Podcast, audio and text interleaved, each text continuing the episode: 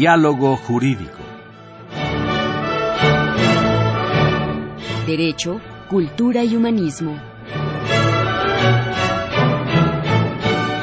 Programa a cargo del maestro Eduardo Luis Fejer.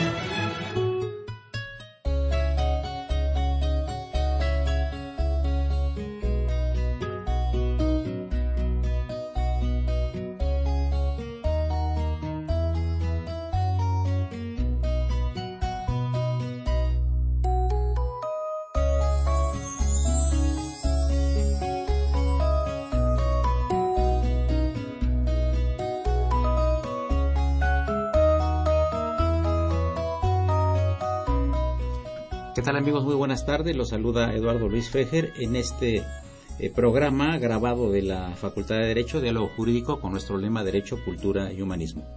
Pues un gusto tener a un grupo de poetas y escritores aquí en los micrófonos de Radio UNAM, en particular de nuestro programa de la Facultad de Derecho, porque queremos que pasen ustedes, amigos, en estas vacaciones una especie de remanso de paz. Aunque debo decirle que después de haber eh, visto los poemas de Claudio Vázquez, pues quién sabe si el auditorio o nosotros no nos vamos a sonrojar. Claudio Vázquez, a quien le damos la bienvenida a estos micrófonos, es un editor, es un poeta, escritor, colabora profesionalmente en la Facultad de Derecho y créanme que lo hace con una gran calidad. Un saludo cordial al poeta de siempre que nos acompaña, nuestro querido amigo Demian Oliva, y, la sorpresa para nuestro auditorio, eh, les vamos a presentar al escritor de Catepec, don Eufrasio Reyes Arellanes. Bien, pues eh, don Eufrasio, usted eh, es una persona muy singular y muy conocida en el municipio de Catepec. Su singularidad radica en que usted escribe muchos libros y usted mismo los vende. Y antes de que entráramos al programa, amigos, nos estaba haciendo una observación el señor Reyes, que es muy cierta y que seguramente tanto el panel aquí presente como el auditorio comparten esta, opinión del señor don Eufrasio Reyes que es que hay muy poca lectura en, la sociedad mexicana. Eh, y esto pues no es bueno. Eh, claro, es más fácil ponerse frente a un televisor y aplanar un botón, o frente a una computadora, o en internet, o una tablet, que agarrar un libro y leerlo. ¿Por qué no tenemos los mexicanos en un gran porcentaje de la población, don Eufrasio Reyes Arellanes, en su opinión, el hábito de la lectura? Gracias, doctor. Gracias, jóvenes, por esta invitación. Mire, no, en México no hay el hábito de la lectura porque esto se ha venido heredando desde los bisabuelos, desde los antepasados, a, no leer. Fíjese que yo, este, voy a ampliar un poquito. Eh, yo cuando era eh, pequeño, alguna vez fui, fui, pequeño, este, yo escuchaba decir a los, a los padres, a los abuelos, ¿para qué van a estudiar? Eso no sirve para nada.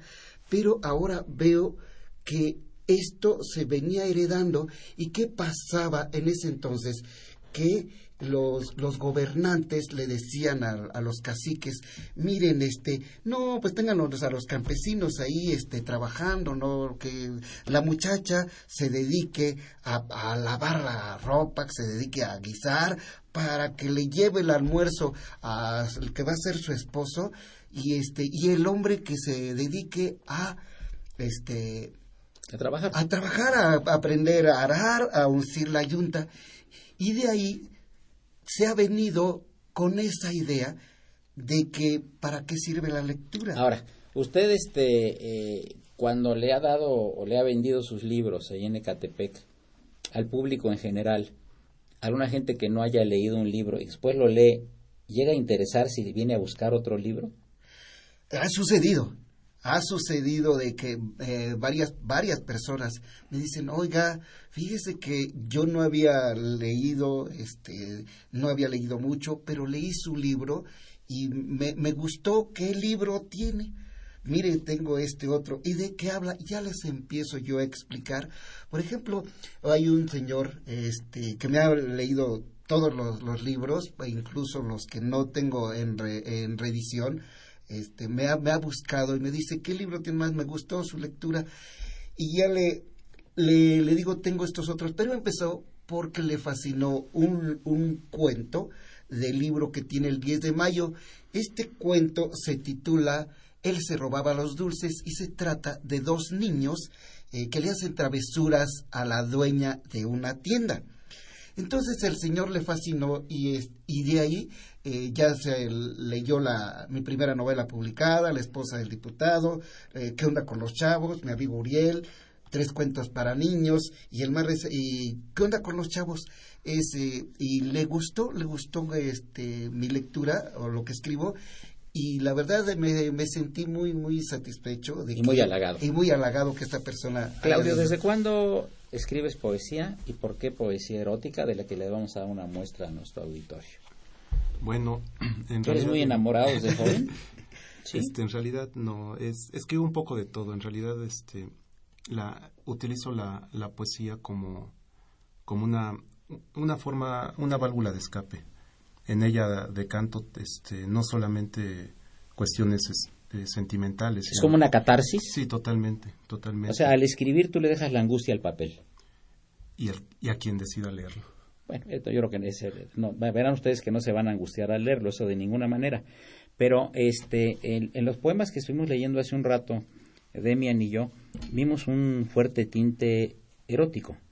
Erótico con buen gusto, porque ustedes saben que la, la eh, es decir, son pues linderos o fronteras muy delicadas entre el buen gusto y el mal gusto. Y tu, tu poesía tiene buen gusto con una tremenda carga erótica. ¿Por qué la carga erótica?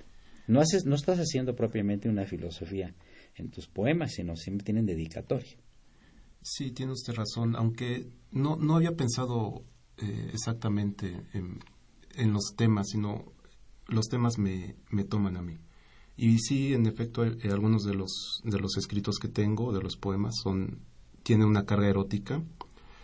Quisiera contarle una anécdota que me ocurrió con, un extraordinario maestro, Jaime Augusto Schelle, poeta también, de, de la espiga motinada, de esta generación de la espiga motinada. Él estaba leyendo en un taller que él impartía, le estaba leyendo un poema, y al final se me queda viendo y se me dice, con unas palabras un poco más fuertes, me dice, ¿y qué? ¿le vas a dar un beso o no? y me, me quedé, me, me, sorprendió un poco. Me dice, mira, si vas a hablar de, si vas a, hacer erótico, que encienda, no te quedes con la manita sudada. fue, muy buena, muy buena expresión. Este, vamos a leer uno de tus poemas, por favor. Claro que sí. Primero este que le gustó mucho aquí al maestro sí. y a mí también. Claro que sí. ¿Cómo se llama el poema? Este,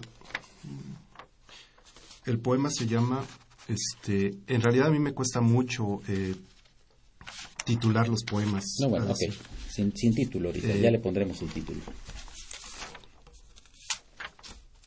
Acuérdate que en radio el tiempo es oro. Y ya el, ya el padre Cronos ya me está esperando. ¿No encuentras el poema? Aquí está. Está. Perdón, es. Eh, comienzo. Cuerpos ajados por la muerte interrumpida, al pleno, sudoroso, frío del blanco, eco hinchado entre los muslos, eclipse infinito segundo. Ella, aturdida, siempre, se levanta al filo de mi vida trémula, con los ojos ásperos, pero aún necio, con los pezones en la boca, no grito, no lloro. Afuera, la gotendrina calla, la luz envejece las piedras, el berrinche de los niños y la fortuna de los viejos en la coma de un cigarro. Un, un ladrido despierta a los árboles, y sus hojas se van volando. Eso y más se agolpa en la ventana. De cuando en cuando, un chorro, apenas, encuentra la grieta en la cortina y se arrebata, suicida contra el humo. Adentro, la mandíbula antes tiesa, tartamudea, y un cuchillo se asoma en cada lengua. La vida asesina despierta de tus ojos, que amo, con algo más que la simple reverberación del sol, asoma una gota de muerte, tan pequeña como pudo serlo una lágrima, disimulada, vertida, en el silencio, con tristeza. En las fauces abiertas de una fiera, solo entonces la muerte es oportuna, tentadora, y me invita a la hondura de tu plaza, y en cada uno de tus tercios un deseo, sordidísimo, me conmueve hasta el límite de la carnicería. Solo entonces, frente a frente, mi valor de mármol se te ofrece, y algo en nosotros nos penetra, y algo en nosotros encuentra salida y se abre como un higo bajo el sol, y se extiende como el mar, y se desgaja en tus labios llamados risa. Así las cosas, después y siempre, el telón se abre, y como una piedra que rompe las ventanas y ahoga los ojos, el hielo de la luz me recuerda la distancia entre tú y yo. Demian Oliva. Sí, este poema es dedicado a mi próxima hija que está por, por nacer, Eugenia, y al lugar de Jalisco que creo que me ha adoptado como, como Eugenia parte significa de... bien nacida. Exactamente. Eugenia significa bien nacida. Y el pueblo se llama Villa Purificación. Y así se titula este poema breve que dice, Villa Purificación, a nuestros hijos. ¿Podrás sentirlo en el aire? Al compás de este camino, vuelan historias nostálgicas de tu origen, abrazos nudados de tu nino. Los brazos abiertos de los árboles reconocen tu estirpe campirana. El orgullo te pinta los ojos al ver aquel cerro al fondo con su peculiar forma de silleta. ¿Cuántos anhelan volver a posar sus pies sobre este suelo? Hijos de padres no enterrados. Un letrero te da la bienvenida a esta que desde hoy será tu villa. Señor eh, eh, Eufrasio Reyes Arellanes, hablaba usted de un cuento que, que tiene que ver con una víbora de cascabel, ¿verdad? ¿Nos puede dar el tema, por favor? Precisamente se titula así, doctor, Cascabel. Ese es el, el título de este cuento. La verdad, eh, les, les, puedo leer un poco o se los platico. Mejor platíquenlos. Miren, este cuento surge porque yo fui, fue de los primeros que escribí. Yo fui de ilegal a los Estados Unidos, pues en busca de una mejoría económica en el año 2004 y me encontré con una cascabel. ¿En dónde? ¿En qué parte? En el desierto. ¿De? De Arizona, en los Estados Unidos.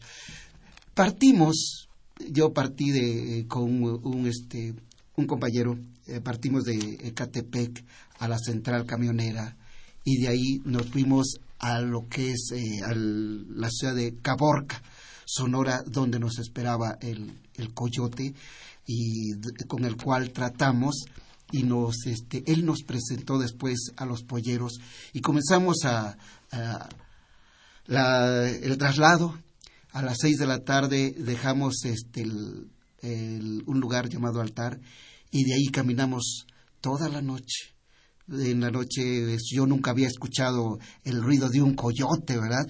Y sin embargo yo lo este lo anduve escuché, lo escuché.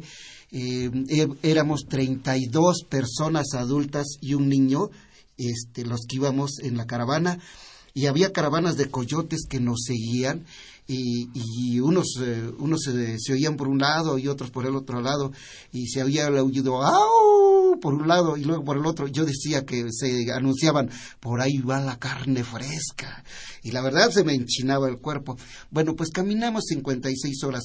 Cuando ya eh, llegamos a una, ya cerca de la autopista que atraviesa el desierto, los polleros nos dijeron, señores, ya vamos a llegar al límite donde nos van a, a, recoger los taxis que nos van a llevar a la ciudad de Phoenix. Y este, a 50 metros nos vamos a detener, pero no deben de voltear la vista hacia la autopista porque si les pega el reflejo de los faros van a, este, a detectar que hay legales. Entonces se sientan, cada uno se va a sentar y se, y se acuesta o se queda pero quietecito. Nada. Entonces yo me acosté y de repente escucho así por, este, por mi cuello, así un sonido y me paralizo. La. ¿Adentro del transporte? No, acostado.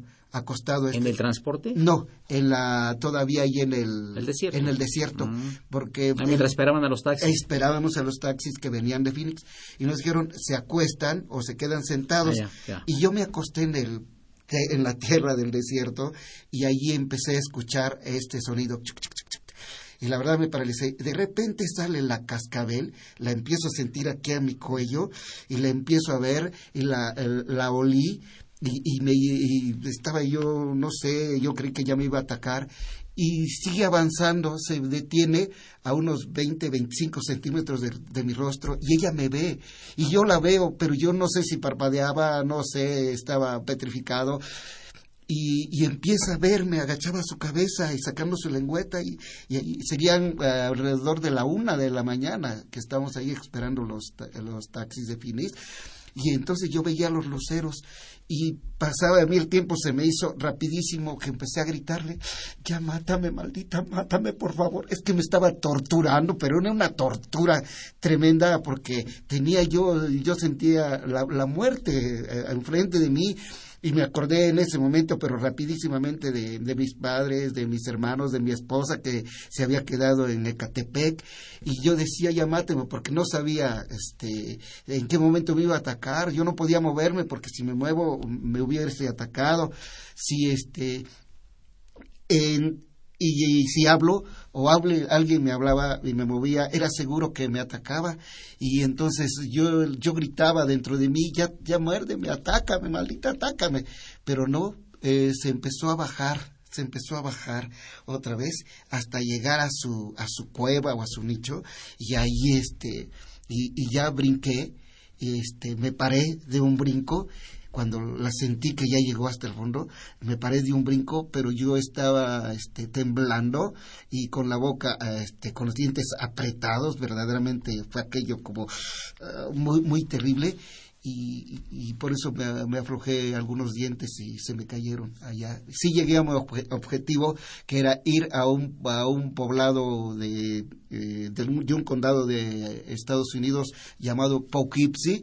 Sí llegué, estuve tres meses en Estados Unidos, no me gustó porque además del racismo de ellos hay el racismo de nuestros paisanos y pues me regresé, pero fue una experiencia terrible. Y aquí en este libro, mi libro, el más reciente, Mi amigo Uriel, aquí narro esta historia. Además también narro eh, otras anécdotas eh, que me contaron allá en este en Estados eh, Unidos. Perfecto, creo que estamos llegando a la primera parte de, del programa. Gracias, don Eufrasio Reyes.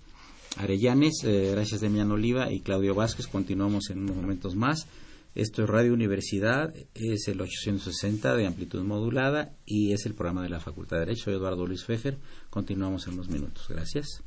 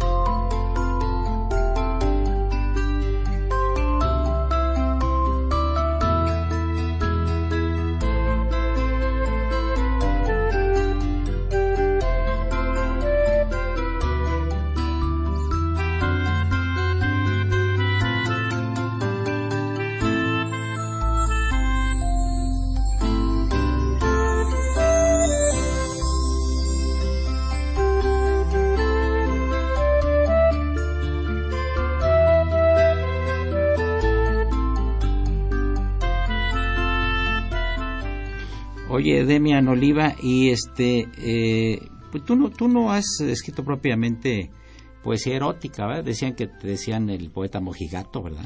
Algo así. ¿Por qué? No tenas, tú eres más uh, filosófico romántico, digamos, ¿verdad? Sí, trato de, de, de, plasmar en mis poemas cosas lo más cotidianas posibles.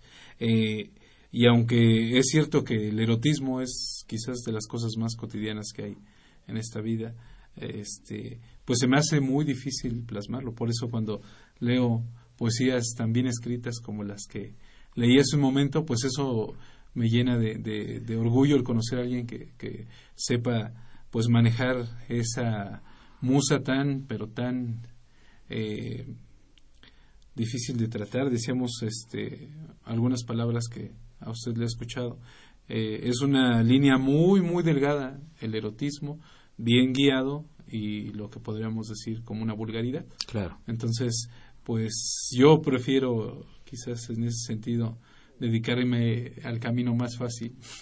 No el camino del pecado, como es aquí. A ver, eso se lo dejo. Vamos a hablar del, del, camino de la virtud con uno de tus poemas, por favor, este, Demian.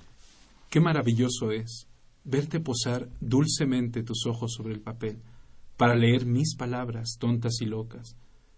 Tan solo pensar que éstas, inquietas y vibrantes, pudieran estremecer tu corazón, y éste guardar en la memoria aún una pequeña grafia que cual ave fénix renaciera de entre tus recuerdos, para llevar nuevamente tus bellos ojos, al corazón mismo, el amor que ahora existe en este remedo de poeta, y entonces sea tan viejo y maduro como para nuevamente deleitar tus labios, mientras lees, mientras besas en voz alta mis poemas sobre el papel.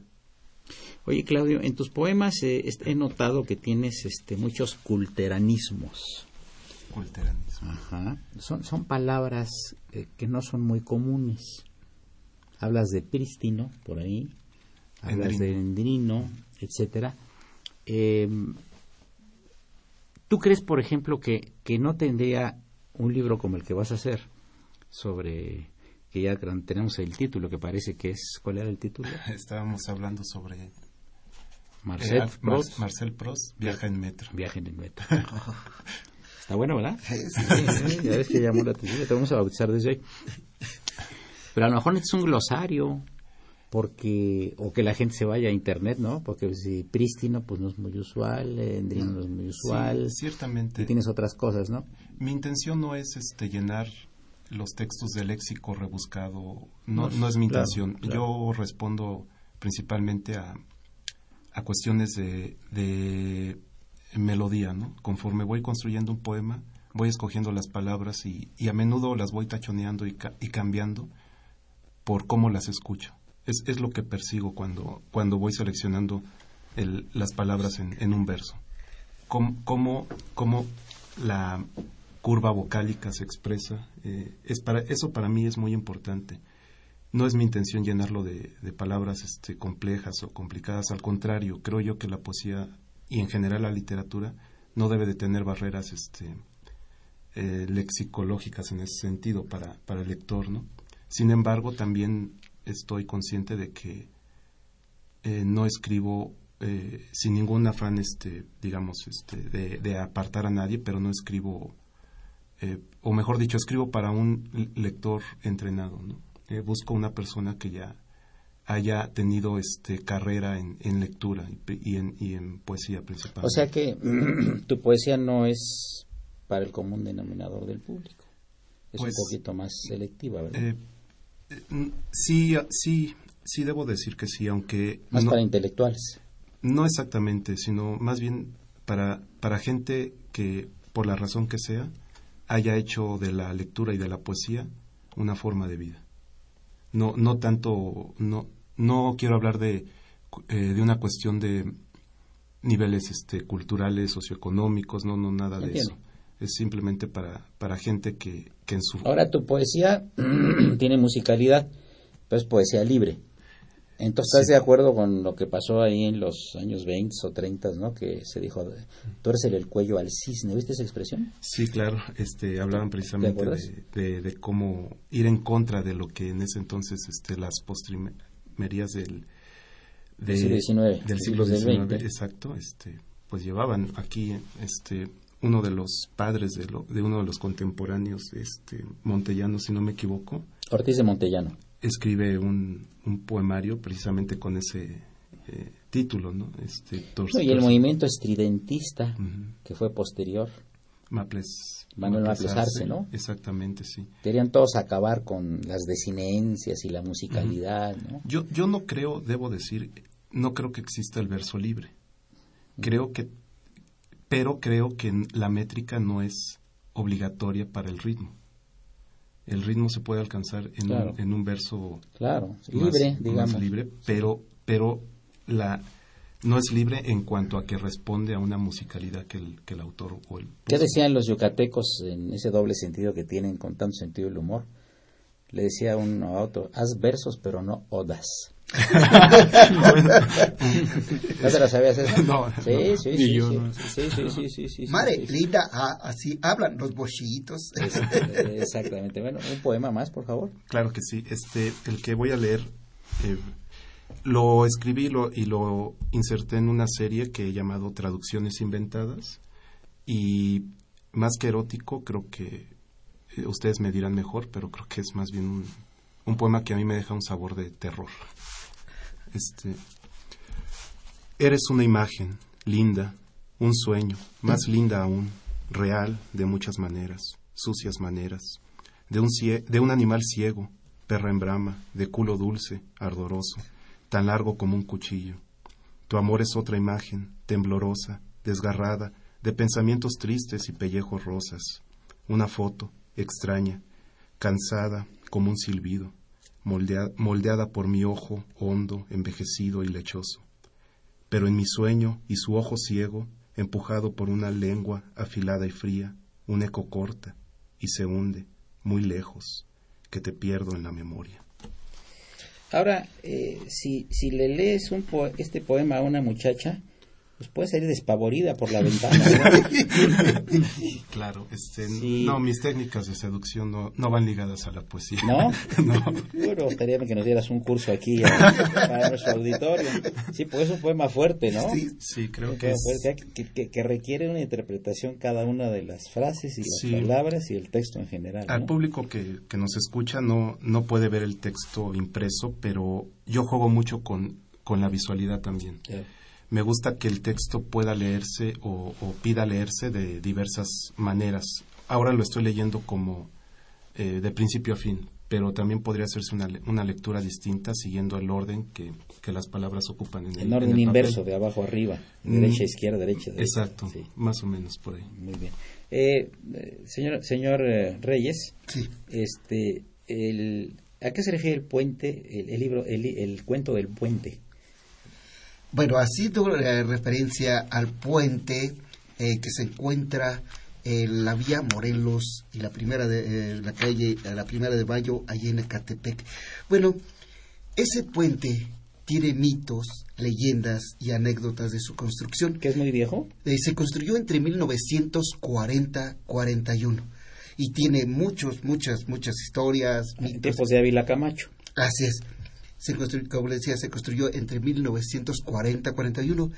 Y yo platiqué con varias personas, para escribir este cuento, platiqué con varias personas ya de edad nativas de San Cristóbal Centro, y ellas me hicieron el comentario que por esas fechas de la construcción del puente se extraviaron varios niños y tienen la certeza que fueron arrojados a las bases del puente. Como creador de cuento y novela, yo atraigo ese tema en el año 2007 con una pareja de recién casados, los cuales tienen problemas en su matrimonio, y un primero de noviembre, Noche de Muertos, se encuentran con los fantasmas de los niños del Puente Fierro. Y empieza en una forma por, eh, por demás así de, de, de terror, como acaba de, de, este, de expresar aquí mi, mi amigo Claudio Poeta, expresó el cuento empieza, ¿no? Donde la pareja está este, fijándose al, al, puente de fierro y, llega una así repentinamente una persona para su auto y le dice no, no, no, no se tiren por favor, no, no, no. Y entonces la pareja está ahí y, y el del carro va con ellos, no se tiren, no se tiren por favor, porque el, del, el que eh, detuvo su carro cree que esta pareja se va a tirar, se va a suicidar, o él o ella se van a suicidar. Y no, porque la pareja está viendo ahí de este que se fueron lo- lo- los niños del puente de Fierro, empieza, ahora sí que empieza el cuento en el final. ¿Sí? Entonces la pareja está viendo porque se, eh, se- eh, ya se fueron. Entonces, esta, el, se paran más autos y van a ver y entonces la pareja les dice, no, no señores, no nos vamos a suicidar. Entonces, ¿por qué están en la orilla de esa ba- barrera del, del canal? ¿Por qué están ahí? Es que estamos viendo algo sobrenatural. Y entonces ya empieza el cuento donde la, la pareja, esta, la mujer, tiene un poco de haberse casado, tienen siete meses y ellos están creyendo que están viviendo el famoso noviciado porque tienen peleas por aquí, por, peleas por en la noche, en la mañana, en fin, pero peleas así muy muy muy suaves, no muy este pasajeras. Entonces ese ese primero de, noviembre, el día de los muertitos, eh, antes habían quedado de acuerdo en eh, en ir a comprar los, este, las frutas para poner la ofrenda, porque la, esta chica, en su familia siempre fueron muy dados a poner ofrendas de muertitos, pero en la familia de él no. Entonces hay desavenencias y se van, se van a, este, a trabajar, a, este, pero antes esta, eh, empiezan a pelear, empiezan a pelear eh, que no, que tú a qué vas a llegar, que si vas a pasar por mí. Y él le dice, no, que no puedo pasar por ti porque voy a, este, a, voy a ir con mis amigos, me voy a echar la copa, voy a, voy a estar con ellos. Y entonces ella se enoja, le avienta los platos y se va. En la noche, eh, él llega solo a su casa, él ya está en su casa y pues está solo, no sé, no está su esposa y le extraña.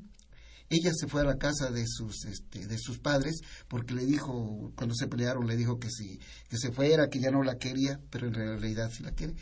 Entonces va a buscarla y es cuando se encuentran con los niños del puente de fierro, los cuales eh, le hacen una le hacen la parada en el auto y les pide que lo lleven a buscar sus casas sus casas, imagina, de ese tiempo, eh, y se van.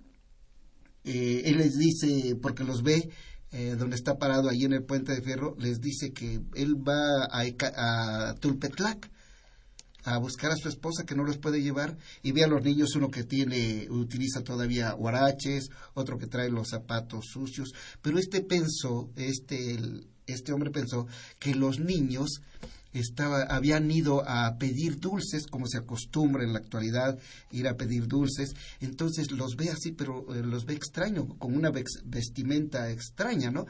Entonces les dice que no los puede llevar y los niños le insisten, le dicen que, que los lleve eh, a, sus, a conocer sus, a, sus casas.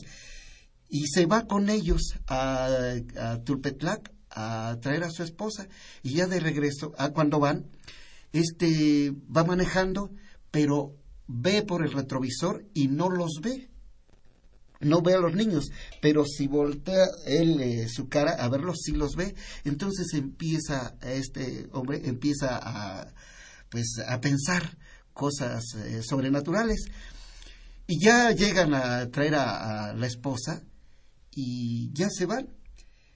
Esta le dice que porque había ido por él y en fin, y, y, le dice que, y esos niños le dice, es que me piden un favor que los lleve a, a, sus casas porque sus padres están enojados, que ya tiene mucho tiempo que no, este, que no, que no han llegado. Y sí, se van al centro de San Cristóbal donde, según vivían los niños, y no encuentran las calles, no encuentran nada. Los niños, y este hombre les preguntaba, bueno, ¿y dónde viven? No, pues me parecía que aquí era mi casa, que aquí era, ¿no? No, pero ¿dónde viven? Díganme la verdad, ¿no? De la vuelta en la siguiente calle. ¿Y en qué acaba el cuento? Sí, acaba en que los niños, los niños le piden que los lleven a las bases del puente de fierro. Y se arrojan y es donde están viendo, viendo la pareja a los niños. Muy interesante. Sí. Todo el mundo esotérico es muy interesante. Claudio, ¿qué otro poema tenemos, por favor? Muchas gracias, doctor. Este es una temática diferente. Es, es uno de los pocos que sí titulo, se llama Mujer sentada al pasto. Liviana, tarde de estío, liviana, de piernas largas, donde descansa el sol y se abraza la hierba, alejada, mirada al vacío, alejada, de voces amargas, sobradas de alcohol y risas ajenas. Recuerdas algún sitio comido por el mar, sonríes y el viento llora de alegría en tus oídos. Lo bello en tu memoria se escurre por tu cuerpo. ¿Viste alguna dama sentada en un pasto que te haya inspirado? Un dibujo. Ah, un, dibujo, un dibujo de una Bueno, creo que el padre Cronos nos está haciendo ya la, la, la seña de que pasamos a la parte media de este programa. Les recordamos amigos que se encuentran invitados en el panel, don Eufrasio Reyes Arellanes, escritor de Ecatepec, con mucha imaginación, como ustedes lo han de ver apreciado, el poeta Demián Oliva y el editor, poeta y escritor Claudio Vaso. Eduardo Fejer, continúen esto Radio Universidad, es el 860 de AM. Gracias.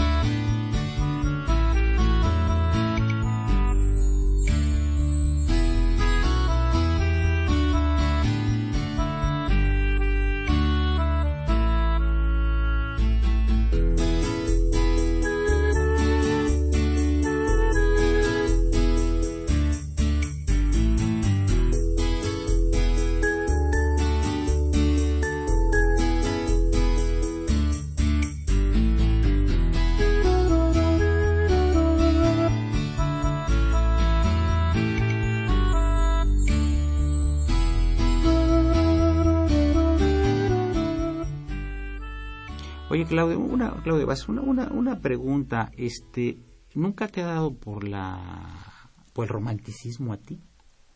¿Por el romanticismo? Sí, o sea, la expresión, digamos, eh, poética o en prosa o en algún texto de algún tipo, eh, pero eh, que tenga palabras que sean un poquito más directas, más suaves al oído, que no tengan tantas metáforas y que no tengan que hacerse interpretación del poema.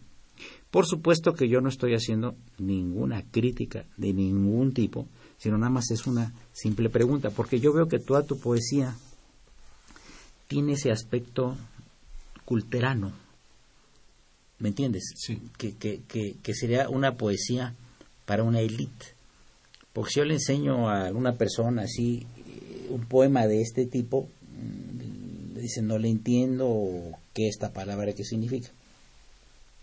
Tú lo haces y muy bien.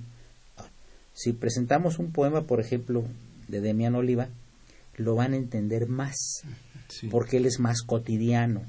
Su, su, su expresión poética es más entendible. Claro. ¿Me entiendes? Por eso la pregunta, tú no empezaste hace años eh, con poesía más directa, no de tanta cultura, y después llegaste a hacer este tipo de estupenda y espléndida poesía en su género? Es mi pregunta. Gracias por sus comentarios, doctor. En realidad no lo había pensado así, pero ahora que lo comenta, creo que empecé al revés. Empecé ah. escribiendo aún más complejo y me he ido me he ido soltando, me he ido este digamos que eh, desbaratando en ese sentido hasta ir alcanzando esta, esta voz. O sea, de lo complejo a lo sencillo, ¿estás ahora? Eh, sí, de hecho, de hecho mi, mi esfuerzo es ese. Creo yo eh, que entre más, no sencillo, que, que tenga simplicidad, pero no que sea algo sin, sin contenido.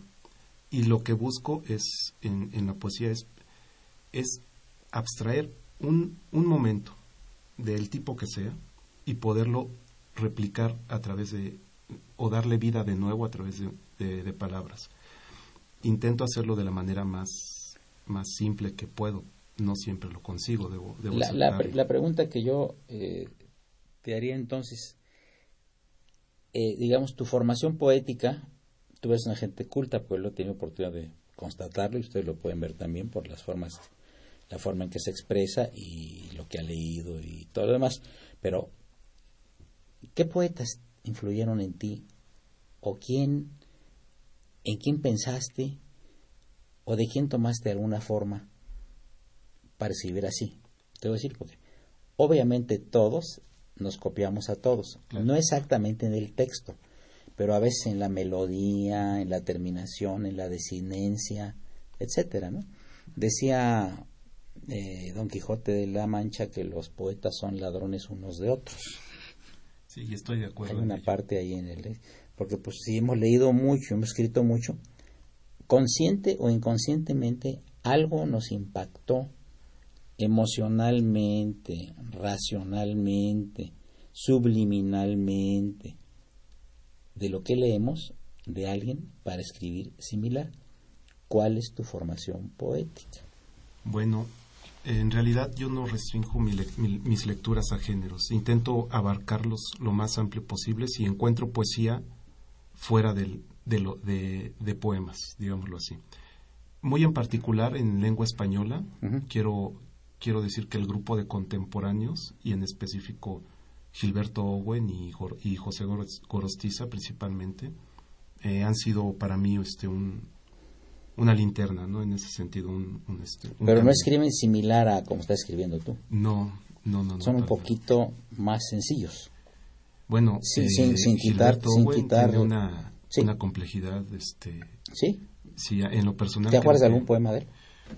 No, soy, soy malo recordando, pero eh, hablando eh, de, de, poemas de él, su, su, este, su poemario de Simba del Varado, por ejemplo, es, es, en lo personal creo que es uno de los poemas más complejos, con, con más estratos de significación, que por, los, por, por encima puede ser un poema muy, muy sencillo en, en cuanto al tema, pero basta rascarle un poquito para encontrar este que, que tiene un, un verdadero pozo muy profundo en, cuanto a sus significados. Pero la forma de escribir no es similar a como tú escribes. No, no, no, realmente no.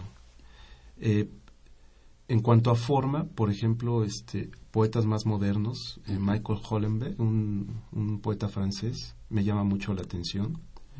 Y es difícil decir si, porque no intento replicar, sin embargo no puedo negar que, que, que lo que escribo está lleno de, de referencias a otros textos y a otros este, escritores. Aquí tengo un poema de Gilberto Owen, dice, al espejo allá en mis años Bus canta su amor.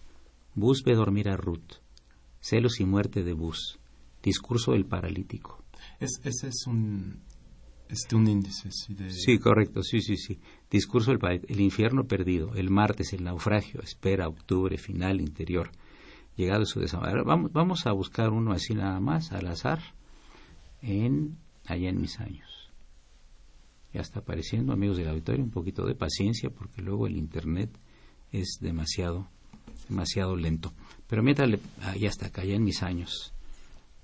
Dice, allá en mis años, poesía usaba por cifra una X y su conciencia se llamaba 15. ¿Qué van a hacer las rosas sin quien les fije el límite exacto de la rosa? ¿Qué van a hacer los pájaros, hasta los de cuenta, sin quien les mida el número exacto de su trino? Ahora pájaros y rosas tendrán que pensar por sí mismos, y la vida será muchísimo más sin sentido, como la esclava que perdió a su dueño, y tú eras su amo y él tu esclavo. Así irás poesía por las calles de México. Ahora, léete un poema, a ver si hay un parecido con esto. Un poema, uno muy breve. Porque no espero, leí, voltear de tu recuerdo, porque no espero, soñé volver otra vez. En este poema debo decir que, que, aquí sí puedo encontrar un autor detrás. se me ocurre después de leer precisamente un epígrafe que Gilberto Owen hace a, a Simba del Varado, que es de, de, este, de T.S. Eliot, eh, de su eh, miércoles, de su Ash Wednesday. T.S. Eliot dice, eh, porque because I don't know hope to turn again because I don't know hope, because I don't know hope to turn, because I don't know hope to turn again. ¿Puedes eh, traducirlo? Dice algo así como, porque no espero volver, porque no espero, porque no espero volver de nuevo. Es parafraseando un poco. También tiene alguna cosa esotérica, ¿no? Por supuesto, por supuesto. Pero bueno, la poesía de, de, de, Gibran, Gibran, Jalil Gibran. Completamente loco. diferentes, espuma y el mar y el profeta y, etcétera, ¿no? Un poema del maestro.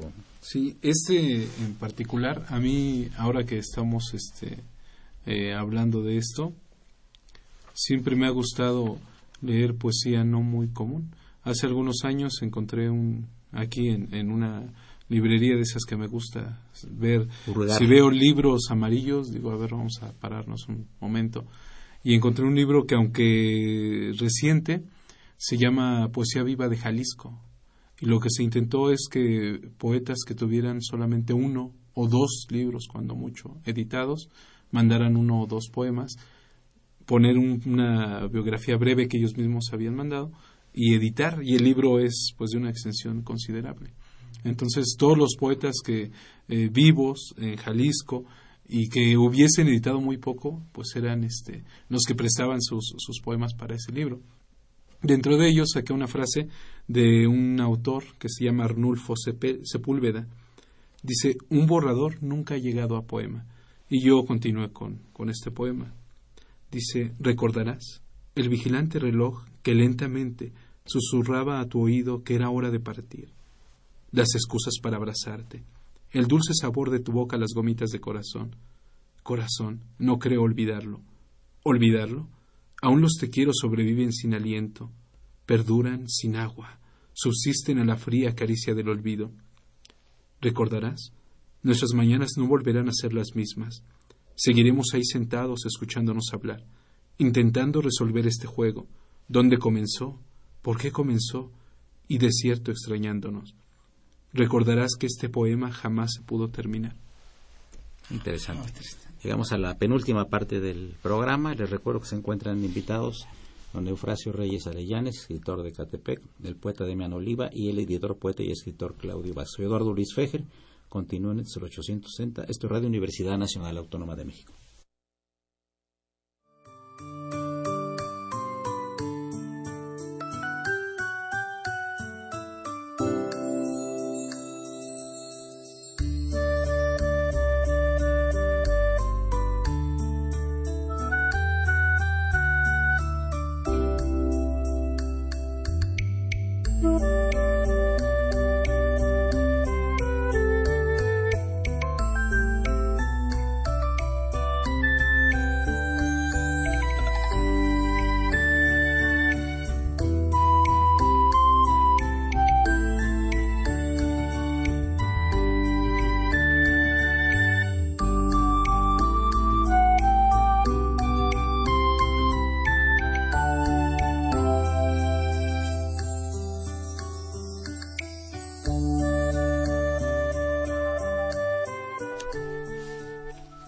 Amigos, continuamos aquí con don Eufrasio Reyes Arellanes, escritor de Catepec, el querido poeta Demian Oliva y el editor y poeta y escritor Claudio Vázquez. A ver, don Eufrasio Reyes Arellanes, el escritor de Catepec, ¿qué otro cuento tiene usted? Ya recuerda usted que la característica del cuento es un relato breve con final sorpresivo. Esa es la característica del cuento. Así es. Y usted lo tiene ahí en los que ha dicho. O sea, que está, encuadra perfectamente en, lo que es el cuento.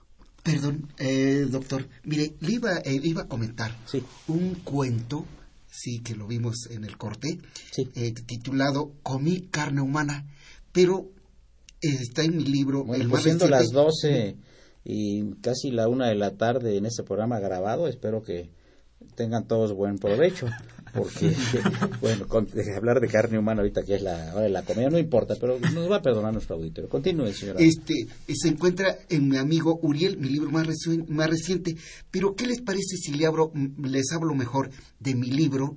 el cuento ¿Qué onda con los chavos? Está bien. Este cuento está haciendo leer a jóvenes y niños que no les gustaba la lectura. Muy bien, adelante. Sí.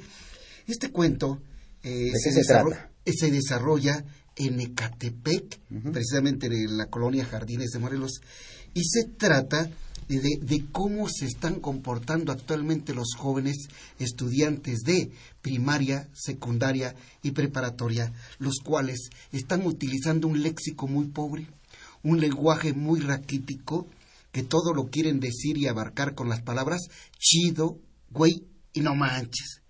Yo, lo yo este, ante, eh, este cuento lo he dramatizado en escuelas secundarias, en conferencias, cuando me invitan a participar con los jóvenes. y les hablo de, de, este cuento y les dramatizo muchas veces. Una, ahí les va. Eh, ahí está, está la señorita, la estudiante en la casa con la mamá, el papá y el hermano y empieza a hablar la chica. Bueno, no manches, güey, qué chido, no manches, güey, qué chido. Así se la pasa y todavía le dice a la mamá, qué chido habla ese güey. ¿Se imagina? O sea, pero más que nada, este cuento se trata de cuatro jovencitas que se van de pinta de una escuela secundaria y ya el lector podrá desentrañar en qué termina el cuento y las jovencitas. ¿Me permiten leerles así unos pequeños fragmentos? Dice, ¿qué onda con los chavos? Hace poco tiempo, en el 2009, la actitud de unas jovencitas me decepcionó terriblemente. Nunca pensé que esta nueva generación de jóvenes estuviera tan alocada, tan descarrilada, tan extraviada de los principios morales, sin respeto para nadie, mucho menos para ellos mismos. Al parecer a ellos les importa muy poco la moralidad de la cual los padres tenemos la culpa muchas veces, que no haya respeto hacia los mismos padres y hacia, la sociedad en general.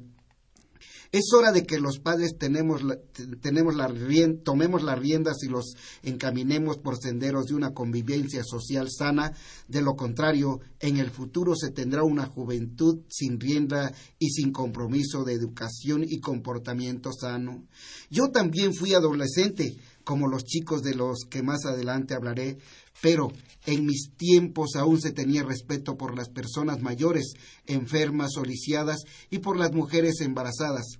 A los ancianos se les brindaba el asiento, ya fuera en el tranvía o en los autobuses que recorrían la Ciudad de México, los ayudábamos a cruzar por las calles.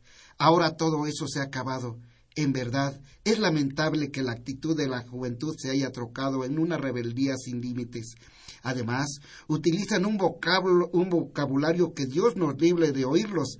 De muchas, da mucha pena oírlos expresarse. No tienen más palabras para describir un hecho que chido, güey y no manches. Con eso quieren decir todo. Tal parece que desean cambiar de, cambiar de la manera menos imaginativa lo que muchos años tardó en formarse en la lengua española. Y así se va. Y si este cuento llega donde cuatro chicas se van de pinta de una escuela secundaria, se llevan sus botellas de, de vino, de tequila, sus cigarros y se van a una fiesta, pero una de ellas se pone una guarapeta tan tremenda, tan tremenda, que se sale corriendo del lugar donde están los puros, todos los estudiantes eh, que se reúnen en esa casa y se va, se pierde y no llega hasta el tercer día a su casa. Lo voy a interrumpir, está muy interesante el preámbulo y lo voy a confirmar con una cosa que me acaban de mandar aquí a mi, a mi celular y quiero que el auditorio lo escuche y aquí los presentes, por favor. Siglo XXI, explicaciones de un profesor de informática. ¿Cómo explicarle el embarazo a un niño del siglo XXI? Las abejas, las flores, la semillita, la cigüeña, todo está fuera de onda. Esta es una explicación moderna y tecnológica. Un buen día, un hijo le pregunta a su padre, Papá, ¿cómo nací yo? Muy bien, hijo, algún día debíamos hablar de esto, así que te voy a explicar lo que debes saber. Un día papá y mamá se conectaron al Facebook y se hicieron amigos. Papá le mandó a mamá un email para vernos en un cibercafé. Descubrimos que teníamos muchas cosas en común y nos entendíamos muy bien. Cuando no estábamos frente al laptop, chateábamos por el BlackBerry o por el iPad, la laptop o el PC, según se diera. Y así nos fuimos enamorando, hasta que cierto día decidimos compartir nuestros archivos. Nos metimos disimuladamente en el baño y papá introdujo su pendrive en el puerto USB de mamá. Cuando empezaron a descargarse los archivos nos dimos cuenta que nos habíamos olvidado del software de seguridad y que no teníamos el firewall. Ya era muy tarde para cancelar la descarga e imposible borrar los archivos. Así es que a los nueve meses apareció el virus. Poema del señor eh, Daniel Este poema lo basé en uno de mis autores o autoras este, favoritas, predilectas, que es Ángeles Mastreta. Ella en una frase dice que quien se ha amado tantas veces a destiempo merece alguna vez amarse a tiempo después viendo una película de cine de arte argentino, pues nació este poema. Hay un poema de Renato Leduc que dice, a tiempo amar y desatarse a tiempo. Mm. Hay cuánto tiempo perdí, hay cuánto tiempo. Porque el amor y, el amor y desamor nos cura el tiempo. Ese, es un super poema que lo hicieron además canción. Canción, Que, fue además una, una, este, una apuesta porque es muy difícil eh, hacer un poema con, con el término o la palabra tiempo. Y él la hizo en un ratito en un papel. Es muy interesante. Yo lo que hice fue eh, desbaratarlo, dice. Viene. A veces quisiera que dejaras la vida de lado, tan solo un poquito, que olvidaras la hora, hora de levantarse, hora de trabajar, hora de todo, de todo hora. Y fuese hora de mí, de mí fuese hora, hora fuese de mí, de fuese mi hora, tan solo un poquito. Mira lo lindos, lo lindos que se ven tus pies cuando crees que barres y en realidad juegas con el agua, mientras crees que no lo sé. No lo sé, pero te miro atento, creyendo que piensas en mí y en realidad es en los trastes por lavar, mientras creo que no lo sabes. Muchas gracias. Eh, por favor, don Claudio, con el que vamos a terminar este programa, un poema de Claudio Vázquez. Muchas gracias. Tu nombre regresa a mi boca, seda de alcohol, impronunciable, insensible, atar de seres, palabras usadas, vida medio ocre, tú, nombre, aliento de ocaso a mi voz, altar erecto, muslo a mi vergüenza, surtidor para chupar la grima de ella culpada, sorbo, tendón, martillo de las olas niñas, putas arrugadas y el pico del despertador, a golpe de carne contra carne. Con los ojos desbaratados, de gota en gota, a vara atados, mi fe empachada de, limosnas te pronuncia con mi carbón de lengua en el oído, y la vida supertiste, presumida, me abraza, perpetua, mente anquilosada. Amigos, muchas gracias por escuchar este programa grabado de la Facultad de Derecho con su diálogo jurídico, con su lema Derecho, Cultura y Humanismo. Mi agradecimiento al escritor Eufrasio eh, Reyes Arellanes, escritor de Catepec, al poeta Damián Oliva y a Claudio Vázquez, escritor, poeta y escritor. Una operación de don Fresco Mejía, a quien saludamos con el afecto de siempre. La imagen siempre grata del padre Cronos, Francisco Trejo, y nuestro asistente de producción, Fedo Guerrero. Soy Eduardo Luis Fejer, la mejor de los tardes. Continúen el 860. Esto es Radio Universidad Nacional Autónoma de México.